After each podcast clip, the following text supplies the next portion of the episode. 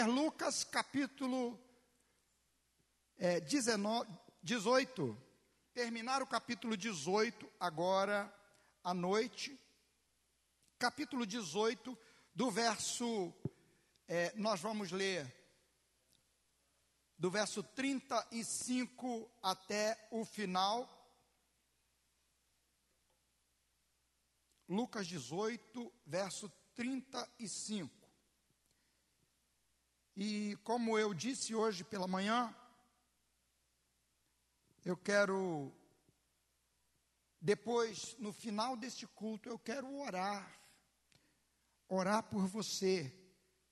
Eu creio que o Senhor fará aquilo que eu, nem o pastor Wexley, nem os médicos podem fazer.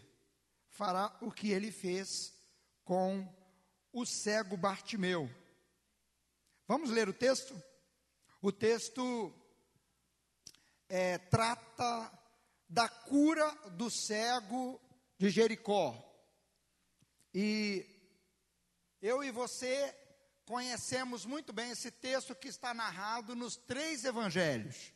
Mateus, Marcos e Lucas narram essa história.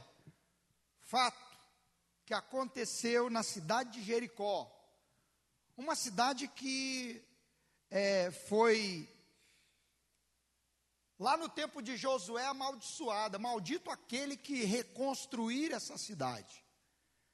E alguns homens se colocaram na tarefa de reconstruir a cidade. Já está até projetado aí. Ao aproximar-se Jesus de Jericó, um homem cego estava sentado à beira do caminho, pedindo esmola. Quando ouviu a multidão passando, ele perguntou o que estava acontecendo. Disseram: Jesus de Nazaré está passando. Então ele se pôs a gritar: Jesus, filho de Davi, tem misericórdia de mim. Os que iam adiante o repreendiam para que ficasse quieto, mas ele gritava ainda mais: Filho de Davi, tem misericórdia de mim. Jesus parou e ordenou que o homem lhe fosse trazido. Quando ele chegou perto, Jesus perguntou-lhe: O que você quer que eu faça? Senhor, eu quero ver, respondeu ele. Jesus lhe disse: Recupere a visão, a sua fé o curou.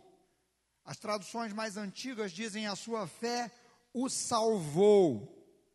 E imediatamente ele recuperou a visão e seguia Jesus glorificando a Deus. Quando todo o povo viu isso, deu louvores a Deus. Pai, essa é a tua palavra e cremos que o Senhor, na meditação que vamos fazer nela, falará ainda mais ao nosso coração. Só a leitura já mexe com o nosso coração. Só a leitura já nos move a crer. Só a leitura já nos desperta para o fato de que hoje o Senhor pode manifestar o teu poder do mesmo jeito que aconteceu ali em Jericó. Colocamos-nos diante de ti e te pedimos, abre os nossos olhos para ver, o nosso entendimento para compreender e ajuda-nos a pôr em prática a nossa fé nessa noite, em o um nome, ó Pai, oramos no nome de Jesus, amém e amém. Graças a Deus. Queridos, uma vez, pastor Jorge pregou nessa igreja e botou assim, botou o título na mensagem dele, Bartimeu, um cego bom de vista. É, mas antes de entrar no texto propriamente dito, eu queria é, fazer algumas considerações para que a gente possa compreender, fazer, pintar um quadro para você aqui. O que, que está acontecendo? Jesus está na marcha da cruz. Jesus está determinadamente indo para Jerusalém para a festa da Páscoa, e nessa Páscoa, antes mesmo de chegar o dia, o dia final da Páscoa, Jesus seria morto. Seria morto. E Jesus deixa isso claro três vezes no Evangelho de Lucas, pelo menos. Hoje pela manhã citei isso aqui. Ele faz isso em Lucas 9, ele é, duas por duas vezes ele fala de que ele está, é, que ele será morto. E os discípulos não conseguem entender. E aqui em Lucas 18, ele fala pela terceira vez, nos versículos anteriores, que nós lemos hoje pela manhã, versículos 31 até o 34. Ele diz assim: Olha, estamos subindo para Jerusalém, o filho do homem vai ser morto. Ele fala três vezes é, no decorrer de Lucas que ele vai ser morto na cruz. E os discípulos não conseguiam entender. Qual era o propósito do Senhor Jesus? E nesse capítulo é, 18, pelo menos até o verso 34, o propósito é que os discípulos enxerguem o que ele está para fazer, mas os discípulos não conseguem, porque eles estão com, a, é, é, com uma é, ideia fixa. A psicologia hoje chama de ideação. É aquela ideia fixa que não que não é fácil de demover. E qual é a ideação dos discípulos? É que o Messias jamais poderia morrer. Um Messias morto, incompatível. Não dá para entender. E só que eles se esqueciam do capítulo 53 do livro do profeta Isaías, que dizia isso. E Jesus faz questão de mostrar para eles: olha, prestem atenção, olhem bem, nós estamos subindo para Jerusalém e lá vai acontecer tudo o que os profetas disseram acerca do filho do homem. E queridos, quando ele dizia isso, os discípulos sabiam que ele estava falando dele. E Jesus deixa tão claro, ele diz assim: nós chegando lá, os judeus vão, vão me prender, vão me entregar aos romanos, aos gentios, e eles vão é, cuspir, bater, é, maltratar de toda sorte e vão me matar. Mas a Bíblia diz, o texto diz, verso 34, que eles não entenderam nada do que Jesus estava falando. Por três vezes Jesus fala e eles não conseguem entender. Por quê? Porque havia uma ideia fixa. E parece que Jesus está trabalhando exatamente para quebrar essa ideia fixa deles. E eu disse pela manhã que Deus sempre faz do jeito dele, não do nosso jeito. E o tema da mensagem de manhã foi: o jeito de Jesus é melhor.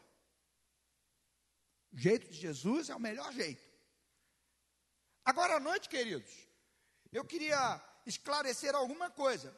Nessa caminhada, nessa marcha para a cruz, Jesus dá uma, uma meia que parada em Jericó. Nesse momento aqui, ele não está parando, ele está caminhando. Ele está.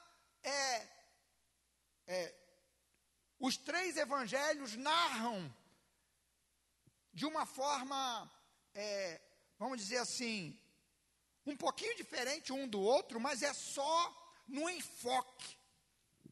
Mateus diz que são dois cegos. Marcos e Lucas dizem que é um cego. É, Marcos dá nome ao cego.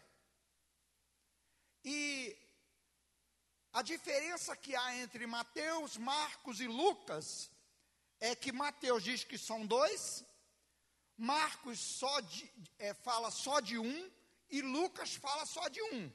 Marcos diz que o nome do cego é Bartimeu e diz que Jesus está saindo da cidade. E aqui diz que ele está entrando. Então vamos, vamos esclarecer essas aparentes contradições. Em primeiro lugar, nem Lucas, nem é, Marcos dizem nada acerca é, de que não eram dois, eles só dão ênfase em um. Um que gritava. Mateus só fala que são dois cegos que foram criados, foram curados. Mas, aqui nesse texto, e tanto em Marcos quanto em Lucas, a ênfase é dada em Bartimeu. Por quê? Provavelmente porque ele era o mais conhecido e o gritador. Você sabe que o gritador chama atenção, né? Foi ele que abriu o bocão e começou a gritar. E por mais que a multidão fosse o um impedimento, ele não se acomodou. Ele abriu a sua boca e gritou mesmo. E o que, que ele pediu? Tem misericórdia de mim. Então, desfeita essas aparentes contradições, aliás, falta uma. Por que, que um diz que estava entrando e o outro diz que estava saindo? A verdade é que a cidade de Jericó foi destruída inúmeras vezes. A primeira menção de destruição da cidade de Jericó é feita quando Josué vai tomar a terra lá é, é, no livro de Josué. Josué está ali e a fortaleza de Jericó, as muralhas de Jericó. As muralhas de Jericó, segundo os historiadores, eram muralhas tão espessas, tão largas na sua espessura, e cercavam a cidade toda. E elas eram tão espessas que, segundo alguns, dava para passar um carro pelo outro, assim, ó, tipo uma rua dessa, por cima da muralha. Então, queridos, é, a, a, muralha de Jericó foi um negócio assim, que foi um, um desafio para é, é, o povo de Jericó, para o povo de Israel. E ali houve a destruição por Deus. A Bíblia diz que Deus derrubou as muralhas de Jericó. E a cidade de Jericó foi tomada. Depois, inúmeras outras vezes, várias outras vezes, por exércitos invasores, e a cidade foi é, destruída várias vezes. Nesse tempo aqui, havia é, sido reconstruída por Herodes mas não foi construída no mesmo lugar, foi ao lado da velha Jericó. A velha Jericó estava quase em ruínas, em ruínas quase totais. Algumas casinhas ou outras que ocupavam, algumas pessoas ocupavam, mas no geral ela estava destruída, a velha Jericó. A nova Jericó foi construída por Herodes o Grande, aquele que quando Jesus nasceu, mandou matar as crianças. Aquele homem construiu a cidade. Era chamada Cidade das Palmeiras e dos Sicômoros. É, figueiras bravas. E Jesus é, passou por essa cidade algumas vezes. Dessa vez, o que, que acontece com a cura desse homem? Provavelmente o texto está dizendo que Jesus estava saindo de uma e entrando na outra, saindo da velha cidade de Jericó e entrando na nova cidade de Jericó. Por quê? Porque Herodes havia construído uma cidade suntuosa, uma cidade maravilhosa, ruas é, é, bem definidas para o tempo, para a época, com muitas palmeiras e é, essa cidade fica a cerca de 400 metros abaixo do nível do mar, na região do chamado Mar Morto, e quando o vento batia, era um, um coisa assim muito gostosa, porque o cheiro da cidade, perfume das flores, das palmeiras, invadia a cidade. E é um, é um lugar ainda muito é, é, admirável. Mas na época de Jesus, era a cidade da diversão, a cidade dos prazeres. Herodes não só construiu a cidade, mas ele construiu também lá o seu palácio de verão. Muitos poderosos iam para lá para passar um, um, tempo na cidade. Era cidade de veraneio mesmo, do, ah, das pessoas experimentarem é, um momento de gostoso, um momento gostoso. Tinham lá as suas moradias, os ricos. E tinha muita diversão na cidade. E por que uma multidão está seguindo Jesus? Primeiro, porque Jesus é, falava e é, as pessoas ficavam admirados porque ele não falava como os outros mestres, ele falava ao coração. Além disso, ele curava os enfermos, ele operava milagres. E eles estavam, é, havia uma expectativa muito grande na, na vinda do Messias. E os discípulos de Jesus é, faziam parte do povo de Israel e tinham uma expectativa grande acerca do Messias. E Jesus era conhecido, já estava conhecido como um mestre vindo da parte de Deus.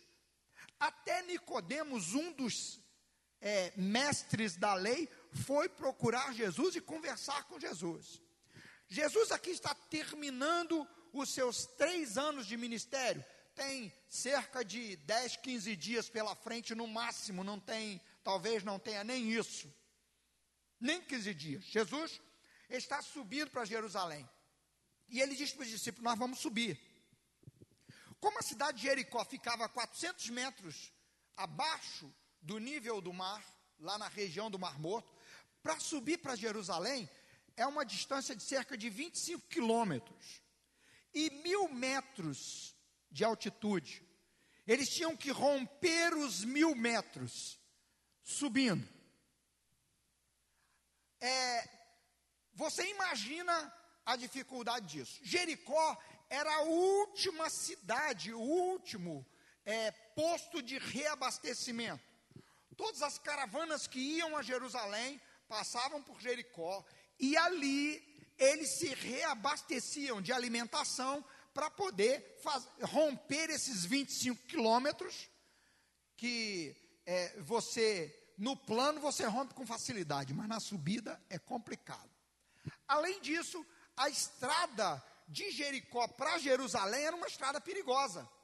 E eles sempre se juntavam na cidade de Jericó, grupos grandes, para grupos maiores, para subir protegidos pelo grupo para não ser atacados por salteadores. Lembra que Jesus conta que um homem vinha descendo de Jerusalém para Jericó e ele, e ele foi assaltado? Assim, é, eles se juntavam numa multidão. Mas por que uma multidão? Porque essa multidão estava seguindo Jesus e indo para a festa da Páscoa. Havia um trecho na lei que dizia, é, é, na lei dos judeus lá, que dizia que eles os moradores, num raio de 25 quilômetros, tinham obrigação de ir para a festa da Páscoa todo ano. Aos outros de longe não eram obrigados, mas os que moravam próximos assim, eram obrigados a estar em Jerusalém para a festa da Páscoa. Então, muita gente estava subindo. E como a multidão, como Jesus vai caminhando e ensinando, a multidão vai cercando Jesus. Zaqueu, é, perdão, é, Bartimeu, quando escuta, ele pergunta o que está acontecendo. Bartimeu, cego, vamos ver quem é esse homem. Nós vimos quem é, nós vimos sobre a cidade, nós vimos é, sobre o aparente conflito entre, é, entre as afirmações nos três evangelhos. Agora eu quero ver sobre o homem, junto com você.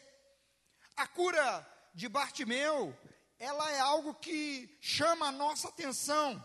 Por quê? Porque em cima de tudo isso que nós dissemos, ainda tem o fato de que este homem sem nome. Aí você pode dizer, não, mas o nome dele não era Bartimeu. Bartimeu não é nome. Bartimeu é uma afirmação para poder se identificar. Ele não tinha nome. Bartimeu significa filho de Timeu. Ele só era chamado de filho de Timeu. Um homem sem nome. Ele não tinha nome José, por sobrenome tal, tal, tal. Ele não tinha nome, ele, o nome dele era só Bartimeu. Pedro tinha nome, Simão Barjonas, Simão filho de Jonas. Mas esse homem aqui não. É, Mateus não narra o seu nome Lucas também não. Agora, nós sabemos que é Bartimeu porque Mar, sabemos que ele era chamado de Bartimeu porque Marcos registra assim. Então, o filho de Fulano é o filho de Fulano. E qual é a, a outra situação desse homem? Esse homem, ele, além de pobre, além de mendigo, porque tem uma diferença entre pobre e mendigo. Ele vivia de pedir esmolas. Ele estava na beira do caminho. Ele não fazia parte do grupo que tinha condições de seguir.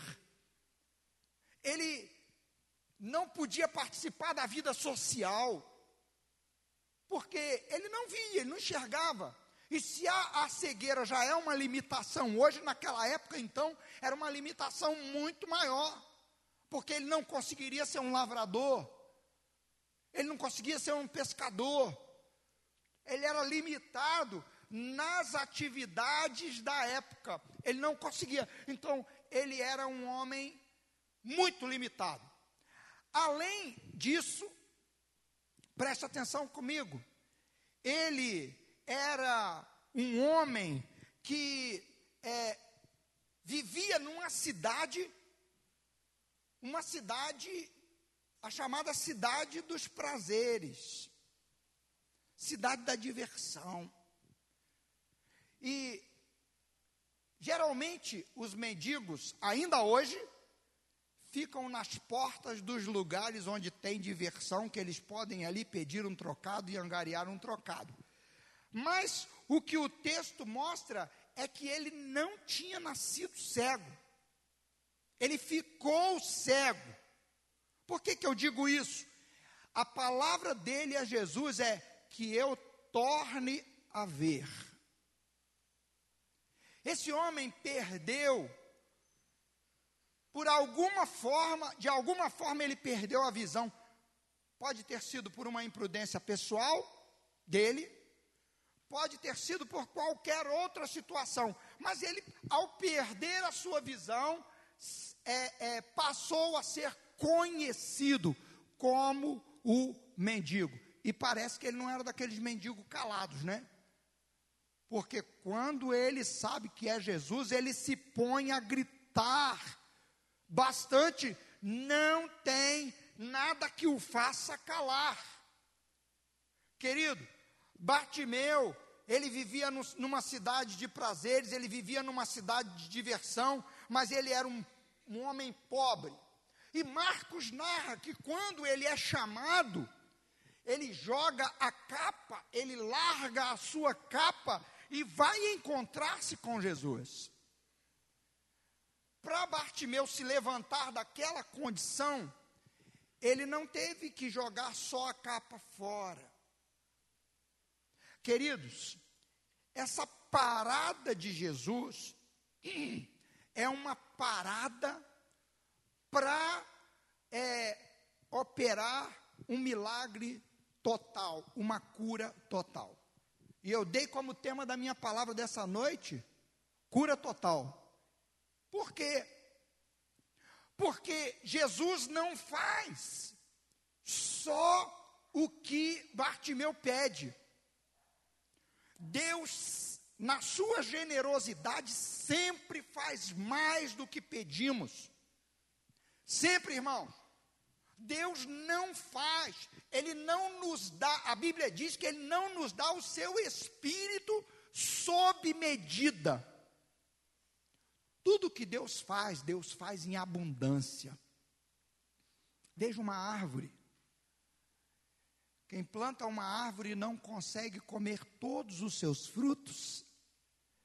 Ninguém consegue comer todos os frutos de uma árvore. Porque os pássaros comem, é, alguns caem, servem de adubo ou de semente para outras árvores que vão nascer. Alguns frutos a gente come. Deus sempre é generoso. E aqui, Jesus não dá só a visão a Bartimeu. E aí é que eu quero chamar a sua atenção. Jesus, ele Bartimeu pede: tem misericórdia de mim. Olha para o meu estado miserável. Ter misericórdia é olhar para a condição que a pessoa se encontra. A, o clamor é genérico. O clamor é para romper com as barreiras. Que barreiras, irmãos? Junto com a capa que Bartimeu carregava, narrada em Marcos, ele também carregava muitas frustrações. Já pensou você não ser reconhecido como pessoa, com um nome, como alguém digno de ser respeitado? Bartimeu devia carregar muitos traumas, apesar de conhecer a palavra de Deus. Irmãos, a expressão que Bartimeu usa mostra que ele conhecia acerca de Jesus, acerca do Messias.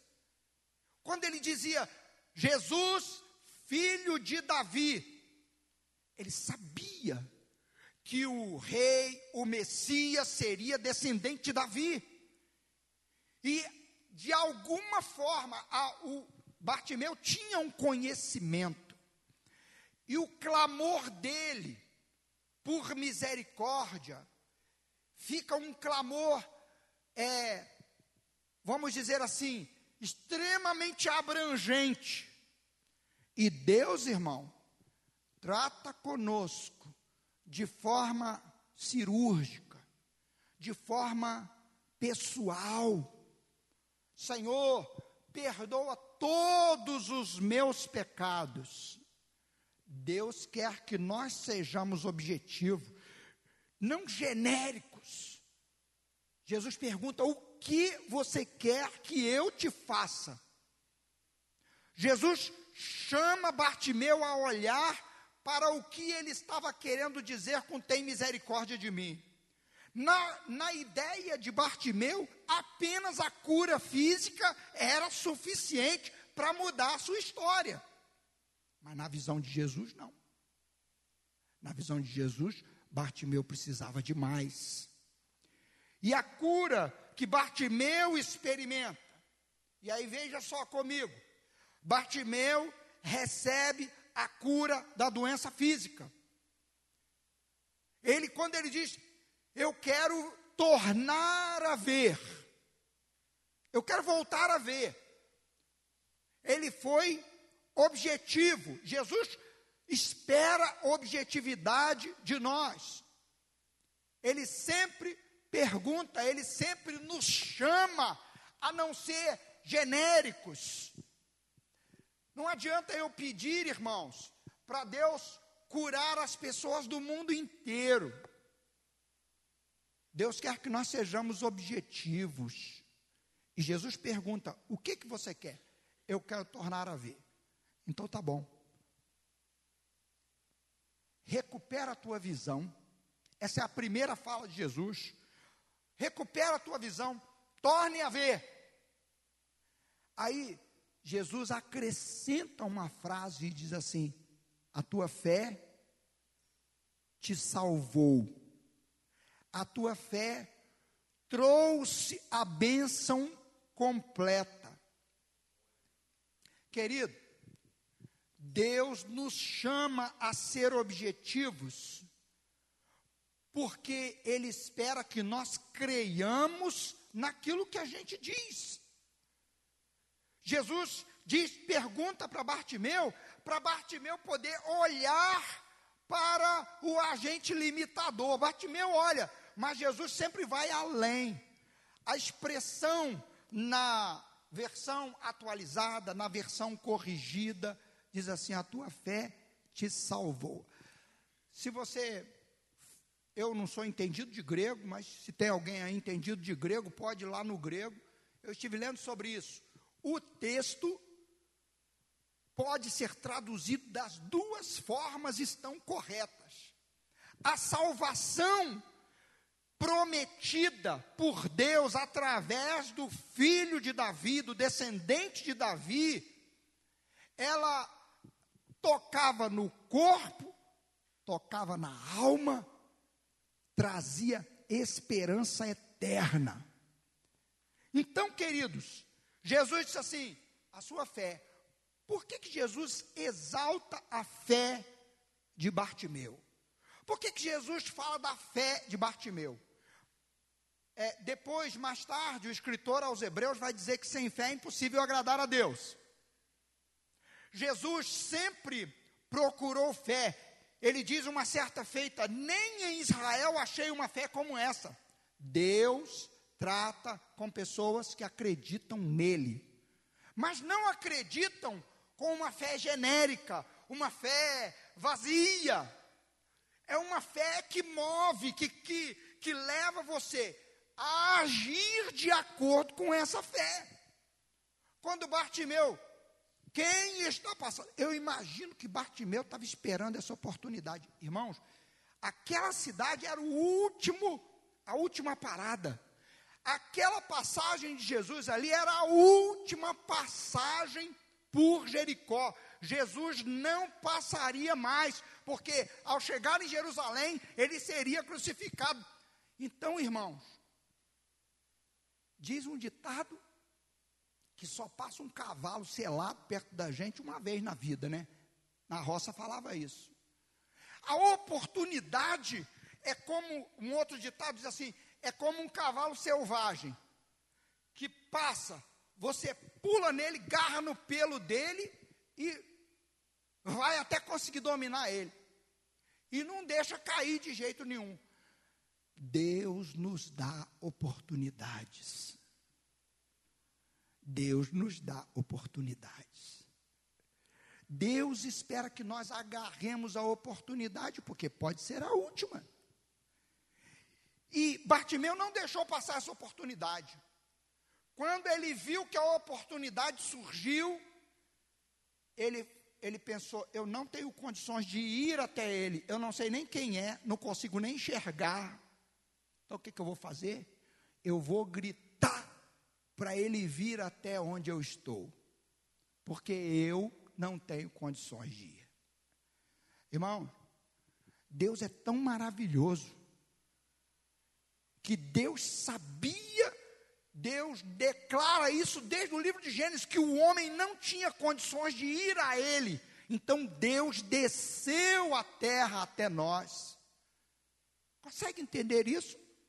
O grito de Bartimeu era para que Jesus desse um jeito de é, é, dar a ele condições. E o que que Jesus diz? Tragam-no aqui. Eu imagino que um dos discípulos de Jesus saiu lá e foi lá pegar o Bartimeu que estava gritando. Porque Lucas, quando escreve, dá a ideia de que Bartimeu era conhecido na cidade. Então, o, o, é, Lucas, é, é, perdão, aí um dos discípulos vai lá e chega assim, ó, tem um, no outro evangelho, diz assim, ânimo, coragem, o mestre te chama, e ele joga a capa para o lado e vai lá encontrar com Jesus. Então, queridos, presta atenção, Bartimeu experimentou a cura, mas Jesus deu mais. Jesus deu a ele uma cura espiritual. A pior doença, irmão, é a doença do pecado, é a doença que escraviza, é a doença que gera morte eterna. Essa é a pior doença. E Jesus veio para resolver o problema dessa doença. Jesus diz claramente para ele: A tua fé te salvou. Por quê?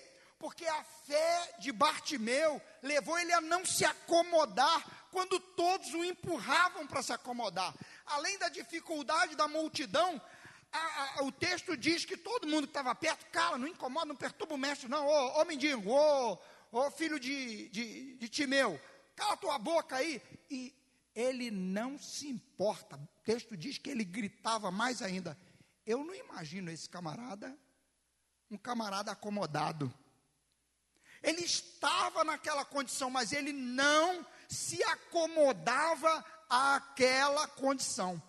Queridos, a nossa fé nos leva a não nos acomodar a uma vida miserável. E eu estou falando vida miserável, não é financeiramente só não. Dificuldade financeira. Irmãos, todos nós, eu fico vendo homens fortes pedindo dinheiro por aí. Choram uma miséria. E quando você vai, você ouve a história, você vê que a maior eu vou aqui, não vou dizer uma proporção, mas quase tudo é mentira que eles contam. Para poder arrancar um dinheiro de você.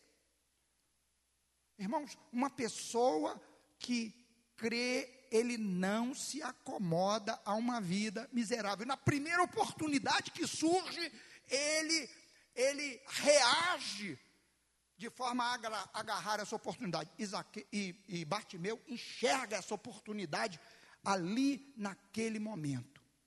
E Jesus disse assim: a tua fé. Por quê? Porque a fé o moveu a agir. Fé sempre nos leva a agir. Fé não nos deixa acomodados, aceitando passivamente uma situação. Qual situação? Situação difícil, no, quer seja na vida física, quer seja na vida emocional, afetiva, quer seja na vida espiritual. Eu conheço gente que foi salva, por quê? Porque não se acomodou, foi criado no engano da feitiçaria, mas um dia olhou e falou assim: não, isso aqui não é para mim, eu não aceito isso. Por causa de um acontecimento que lhe abriu os olhos. Irmãos, o Espírito Santo está sempre pronto a nos abrir os olhos, para que a gente agarre a oportunidade que Ele está nos dando, porque nós não sabemos se esta é a última oportunidade. Independentemente disso, aquela oportunidade era a oportunidade de mudar a história de Bartimeu. E Jesus então diz para ele assim: Olha, Bartimeu, receba a cura física, mas receba também a cura espiritual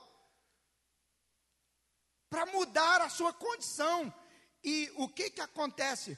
Quando Bartimeu recebe a cura física, recebe a cura espiritual, imediatamente ele tem uma cura, eu vou chamar de cura posicional. Ele é curado de uma doença, uma doença de prostração, de ficar à margem do caminho. A posição que ele estava era a posição de miserável. Agora ele assume uma posição diferente eu sou seguidor de Cristo. Agora ele assume uma posição diferente. A cura dele foi total, foi plena. Por que, queridos? Porque ele sai da condição de alguém desprezado para alguém admirado. E ele começa a glorificar a Deus seguindo Jesus. Ele se transforma de um pedinte num seguidor, num que dá, dá louvores. E o que acontece com ele, e isso eu quero, assim, é, dar uma ênfase muito grande. E isso que aconteceu com Bartimeu, toca na vida das pessoas.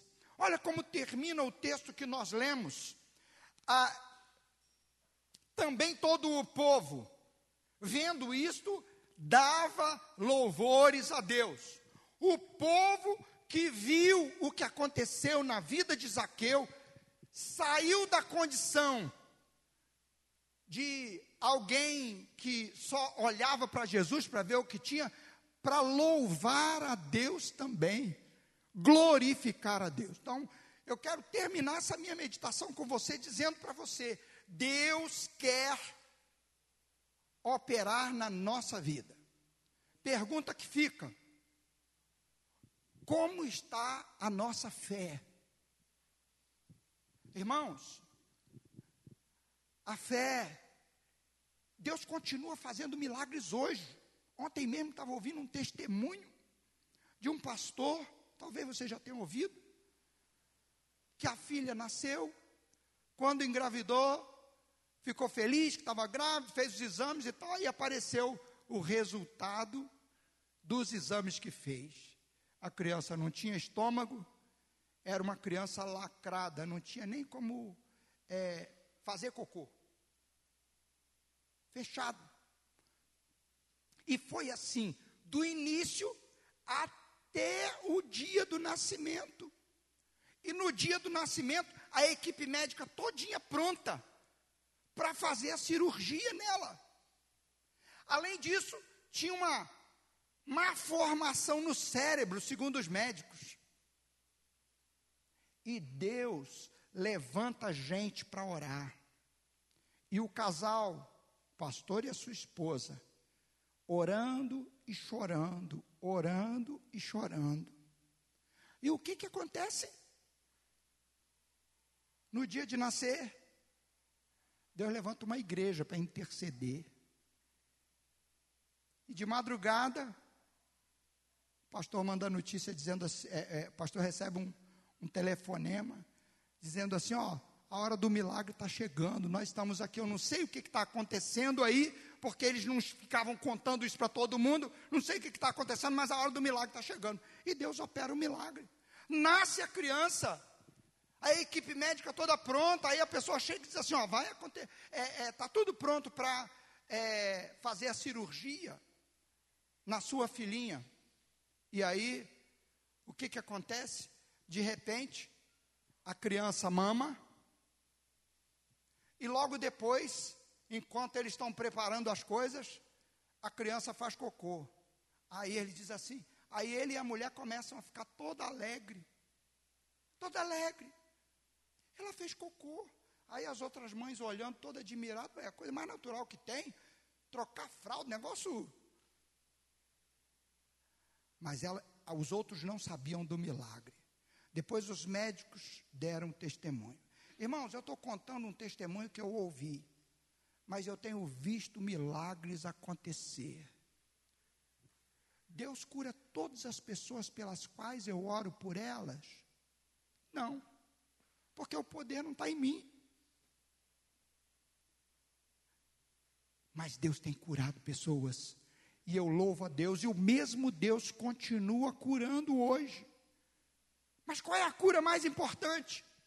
É uma cura tipo essa que aconteceu no pastor Ronaldo. Jesus o curou do vício, Jesus o curou da imoralidade, Jesus o curou é, da ira e da agressividade, e Jesus o transformou num adorador. Poderia citar outros exemplos. Jesus tem operado milagres e continua operando. Deus é o mesmo Deus. Como está a sua fé?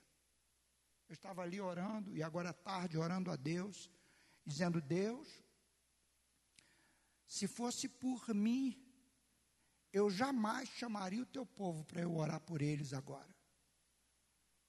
Porque o poder é teu, a ação é tua. Jesus deu uma pausa, irmão. Jesus estava indo para Jerusalém, mas Jesus parou para curar Bartimeu. Jesus deu uma parada para atender aquele que creu nele, ainda que estivesse numa condição miserável e uma, e uma multidão de motivos para poder viver uma, continuar a vida miserável. Cegueira não tinha cura, é, é, é, a situação dele era uma situação irreversível e ele clama e o Senhor Jesus para para atender uma pessoa.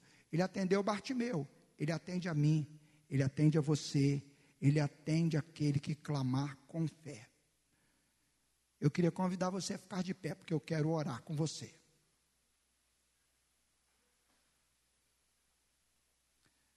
O que nós aprendemos disso, irmão?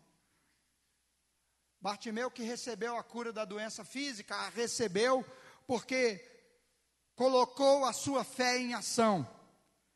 Bartimeu recebeu não só a cura física, mas recebeu a cura da doença espiritual. De uma vida miserável, ele passou numa, a, a viver uma vida de seguidor e de doador, que dá louvores. Bartimeu recebeu a cura da sua doença posicional.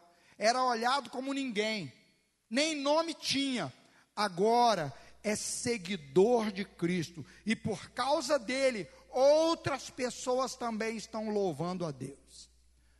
Deus quer fazer isso na sua vida. A cura é total. A cura que Deus dá é plena. Talvez você tenha muitos motivos aparentes para duvidar. Porque já viu pessoas que receberam oração e continuaram com a doença e não foram curados. Já viu pessoas que ouviram a palavra do mesmo jeito e continuaram numa condição sem receber nem cura física, nem cura emocional e espiritual e nem posicional. Não foi mudada a posição que a pessoa estava. Irmãos, Bartimeu também convivia com muita gente assim, mas mesmo assim ele creu e não se acomodou. Fale com Deus agora. Peça a Ele, Senhor, renova minha fé nessa noite. Renova minha fé nessa noite, porque eu creio que o Senhor está aqui. Talvez você não esteja sentindo nada, irmãos. E não é necessário, não é indispensável sentir aquela presença, aquele fogo, aquela alegria, aquela expectativa maravilhosa que às vezes sentimos. Não é isso indispensável para que Deus opere o milagre. O que é indispensável é a fé. E eu quero orar pedindo a Deus agora para renovar a nossa fé. Deus, eu creio que o Senhor está aqui. Eu creio que o Senhor, ó Jesus, que és o autor e o consumador da fé, aviva a nossa fé nessa noite para que o Senhor possa dizer: a tua fé te curou, a tua fé te salvou, a tua fé te levou a não se acomodar, a tua fé te levou a clamar, a tua fé te levou a dar um passo. Pai, em nome de Jesus, aviva a nossa fé nesta noite, porque tudo vem de ti. E nós estamos como Bartimeu clamando: Senhor, tem misericórdia de nós. E alguns estão respondendo e dizendo: Senhor, eu preciso de uma cura física. Outro talvez está dizendo: Senhor, eu preciso de uma cura de relacionamento na minha família. Eu preciso de uma cura, de uma restauração na vida da minha esposa, na vida do meu esposo, na vida do meu filho, na vida do meu pai, na vida da minha mãe. Eu preciso de um milagre. Portanto, querido, seja específico ao Senhor agora. O que, que você precisa dele? Talvez você esteja clamando como Bartimeu, Senhor, tem compaixão de mim, tem misericórdia de mim, olha para a minha condição. Mas Deus espera que você seja específico na sua fé, na sua convicção de que Ele é Deus que faz. E que Ele é o mesmo que operou lá em Jericó, que já operou milagres nesta igreja e que opera hoje milagres, curando gente totalmente, curando fisicamente, curando na vida moral, curando na vida é, é, física e espiritual, restaurando situações irrestauráveis, situações que eram impossíveis de serem restauradas. O Senhor restaurou, o Senhor restaurou a visão de Bartimeu. Diga para Deus agora, Senhor, eu creio, o Senhor me restaura. Que o Senhor restaura Fulano, Que o Senhor cura a irmã Otília, lá onde ela está. Que o Senhor pode curar, ó Deus e Pai, é aquele que está lá na UTI, que esse teu filho e essa tua filha talvez esteja clamando. Aquele que está num comodismo. O Senhor pode despertar a fé nessa noite. Pai, em nome de Jesus, eu oro porque eu creio que o Senhor está aqui, junto com esse meu irmão e junto com essa minha irmã. Em o nome de Jesus, ó Pai. Amém. Eu orei junto com você.